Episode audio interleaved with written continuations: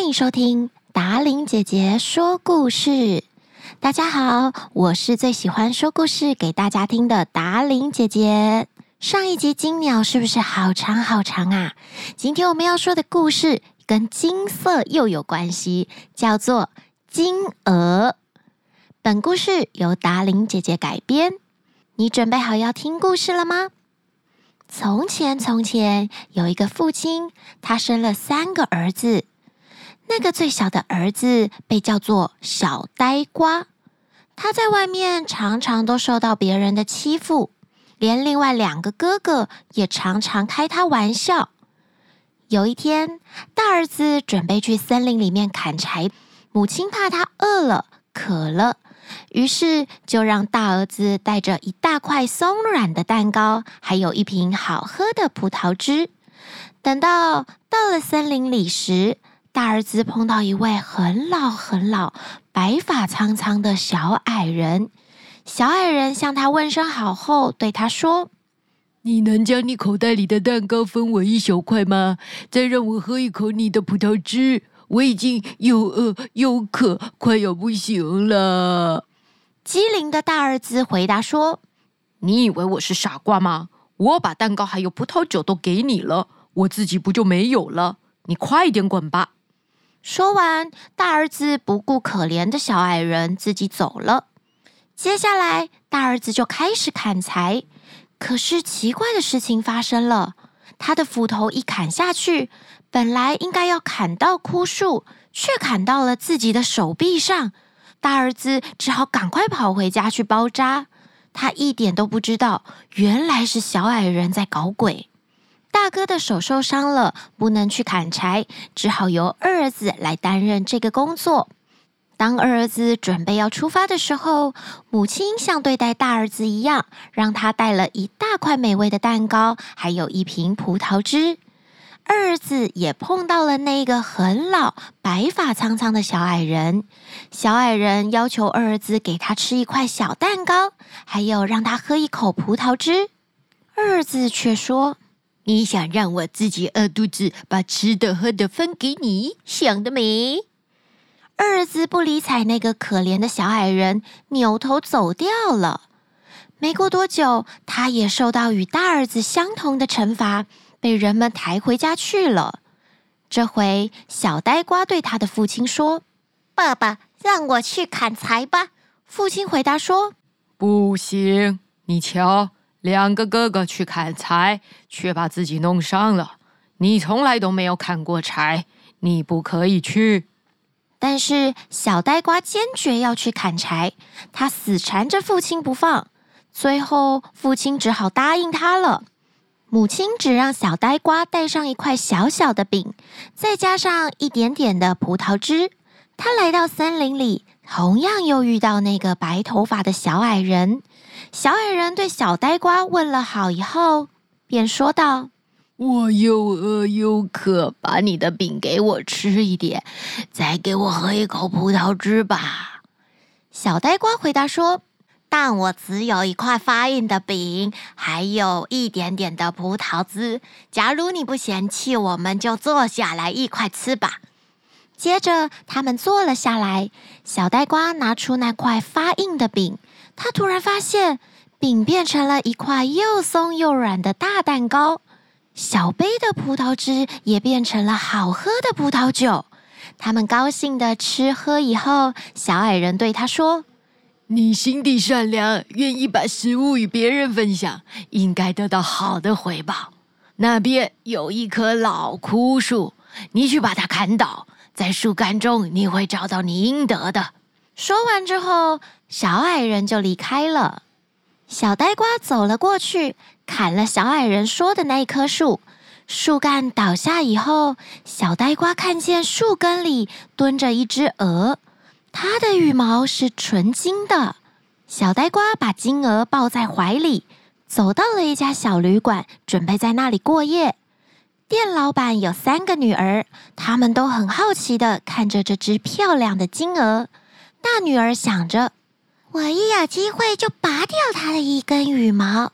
大女儿看到小呆瓜睡着了，她急忙跑过去抓住金鹅的翅膀，没想到。她的手竟然被牢牢的粘住了。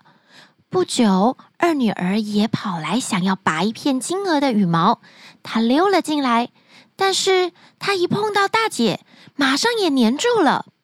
过了一会儿，三女儿也来了，两个姐姐大声的喊着：“天哪，你快走开，千万别过来！”三女儿误会了姐姐的意思，心里想着：“只有你们可以拿吗？就不许我拿吗？”接着，三女儿就冲过去抓着金鹅，结果她一碰到姐姐们，也被粘住，动弹不得了。三姐妹都在金鹅旁边熬了一整个晚上。隔天早上，小呆瓜起床以后，她抱起金鹅，准备要回家了。但是那三个女儿都被粘在金鹅身上，她们只能紧紧的跟在小呆瓜的身后。走到半路的时候，迎面而来了一位牧师。他看着这奇怪的景象，说道：“真不像话！三个女孩跟着一个年轻人到处跑，真是不知羞耻。”说着，牧师一伸手想把三个女孩拉开，哪知道一碰到女孩，牧师自己也被黏住了，也只得跟在他们的后面一起跑了起来。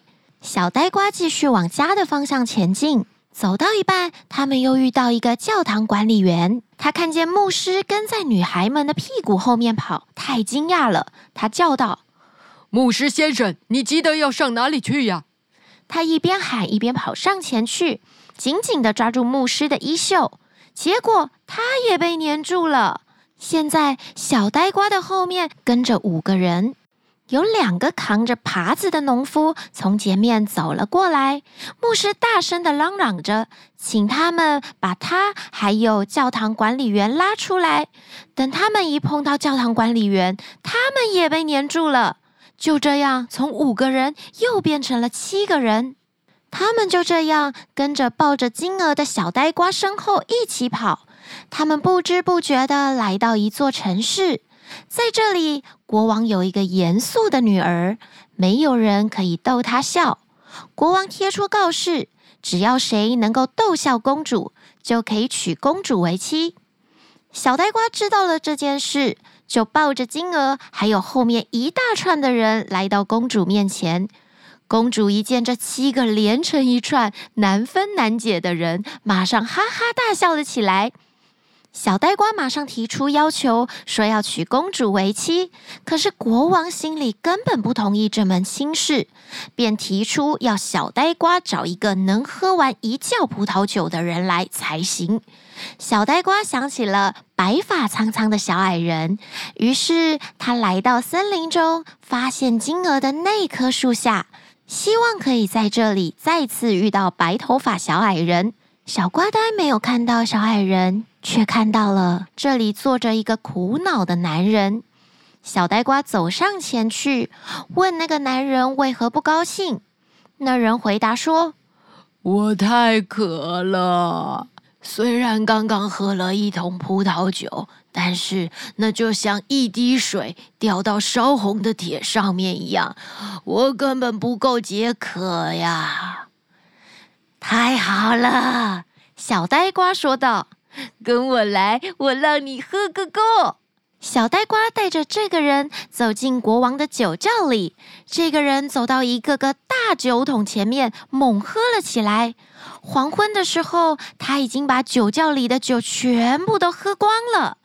小呆瓜又一次来到国王的面前，提出要跟公主结婚的要求。国王生气了。一个被取笑的傻瓜，你竟然想要娶我的女儿？国王提出了苛刻的条件，他要小呆瓜找一个人来，他能够吃完像山那么多的面包。小呆瓜再次来到森林中的那个老地方，他看见那里坐着一个腰带系得紧紧的男人，他愁眉苦脸地对小呆瓜说：“我吃了一些白面包。”但我还是好饿呀！吃这点东西不管用啊，我的肚皮都不饱。要想不被饿死，我只能这样勒紧我的裤子。小呆瓜一听，高兴地说：“快起来跟我走，我我我能让你吃的饱饱饱的。小呆瓜领着他来到王宫，那里堆放着全国运来刚烤好的面包，看上去就像一座大山一样多。这位从森林里来的人开始狂吃了起来。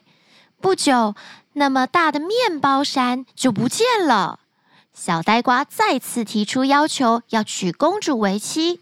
这回，国王又要求小瓜呆可以弄来一艘在水面上还有陆地上都能行驶的船。你开着这样的船来见我，你就可以娶我的女儿了。小呆瓜又再次去了森林。那个白头发的小矮人见到小呆瓜来了，他说：“我为你喝了那么多酒，替你吃了那么多的面包，还要送你一艘水陆两用的船。